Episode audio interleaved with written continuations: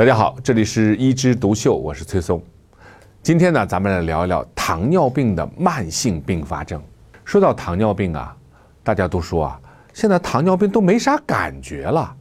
以前啊，有三多一少的症状，现在呢都没有了。不去查一下，真的不知道。一直到了并发症出来了，说哟，你怎么肾脏衰竭了？才知道是糖尿病。是啊，血糖高一点儿。短期不可怕，可怕的是并发症。所以咱们今天呢，就聊聊并发症。那糖尿病，糖尿病，顾名思义，血里面的糖很多。那糖很多，这个血液就会变成什么样的一个状态呢？就是高渗状态。如果血管里面的物质、血液它变成了高渗状态，这个血管壁是不是受到破坏啊？完全可能，所以糖尿病的慢性并发症最多见的就是血管的病变。第一个并发症最多见的叫糖尿病肾脏病变，我们简称糖肾。大家知道尿毒症吧？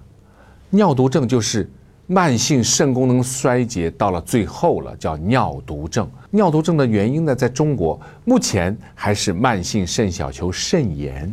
西方发达国家最主要的原因已经是糖尿病肾病了，它最主要的表现是什么呢？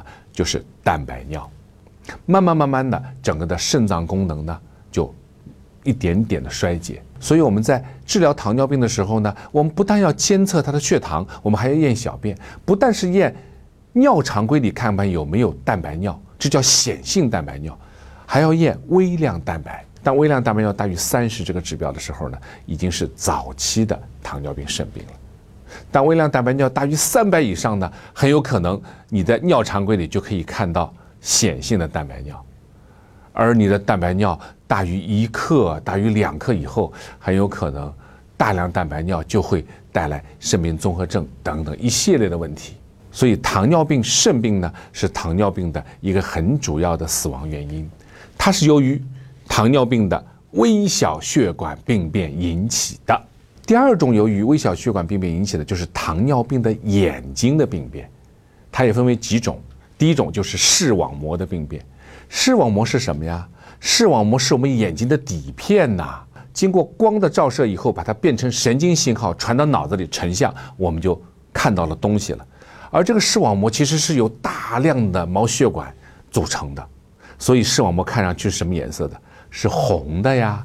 那么糖尿病的人呢？这个视网膜的这些小血管，它会滋生一种新生血管。那么新生血管其实它的整个的血管壁啊，非常的薄，很容易产生动脉瘤，微小动脉瘤。当微小动脉瘤长到一定程度以后啊，它就会破掉。一破掉就是糖尿病性的眼底动脉瘤出血。这个出血如果遮住了黄斑，遮住了视乳头的神经。那就失明了，所以很多人说：“哎呀，我眼底出血了，为什么？糖尿病。”我们治疗的时候呢，就要激光把这些小动脉瘤一个个打掉。啊，当我们有时候看这张激光照射的照片的时候，说这不是那些点儿吗？一个一个一个一个的靶点，其实都是一个一个小的动脉瘤。当然，除了糖尿病的眼底视网膜病变以外呢，还有葡萄膜炎，还有什么？还有白内障。就是一些青年，他并不是说我们已经很老了，就是因为血糖没控制好，变成白内障，很早的就会失明。那除了微小病变以外呢，大血管病变更可怕，那就是心脑血管的病变。我们知道，冠心病的一个很大的危险因素就是糖尿病。大家知道，冠状动脉就是营养我们心脏自身的动脉啊。那如果它泡到糖水里的时候，那动脉不也得泡坏吗？最主要是把本来光滑的动脉的内皮组织、内膜给泡出裂缝了。好，你正好又是高脂血症啊，我们低密度脂蛋白胆固醇，哎，就顺着血液进入这个裂缝底下藏起来，就变成了什么？就是斑块。斑块越来越多，就变成狭窄，狭窄最后塞住，就是心肌梗死。所以心血管的并发症是糖尿病的最主要的死因。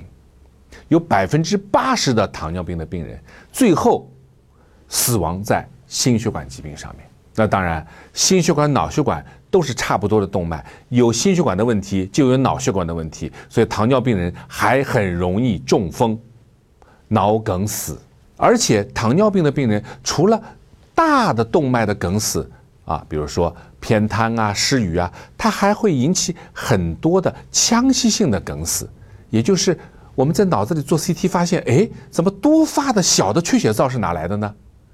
就是糖尿病引起了脑子里的相对小的一些动脉硬化了、闭塞了，就会引起很多的多发缺血灶。这个多发缺血灶很多很多以后，就算没有出现大的梗死，但是人的认知功能啊、记忆力啊也会下降，最后呢很有可能发展成血管性痴呆。血管还有什么病变呢？那就是下肢动脉病变，也就是糖尿病足。很多人糖尿病，这个脚啊碰破以后不收口，啊，然后呢没有感觉，慢慢的呢溃疡、糜烂，有时候呢一个个脚趾头掉掉叫坏疽，乃至一直发炎啊感染要截肢，而且我见过截肢下来的糖尿病的脚。你想想看，如果一个人因为外伤骨折把手给摔断了，骨头出来了，这里是不是要出大量的血啊？我们在手术现场，糖尿病的足截肢下来以后，竟然断口很少的出血，为什么？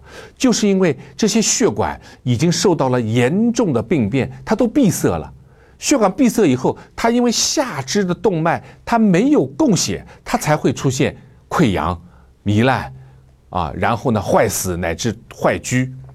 其实糖尿病足啊，除了血管病变，往往合并也有神经病变。就好像明明我没有戴手套，我没有穿袜子，但是我就感觉手摸上去外面就像戴了一层手套一样。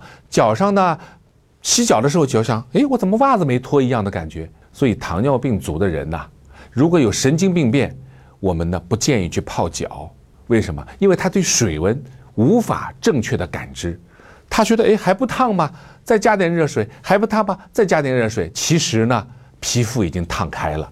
而且对于神经病变的人呢，我们也不建议他去走石子儿路啊。很多公园里有小石子儿路啊，大家去锻炼啊。可是如果你脚上有神经病变的人，你就不知道你踩到一个尖的，连划破了，最后诶，我脚怎么破了，他都不知道。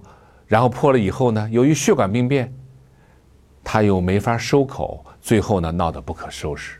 这么多慢性并发症，好可怕呀！怎么办呢？第一，严格控制血糖。第二，要处理糖尿病的周边的问题，就是高血压、高血脂以及肥胖等等问题。所以啊，希望大家血糖、血压、血脂都正常，有一个健康的人生。好，我们今天就聊到这儿，我们下次接着聊。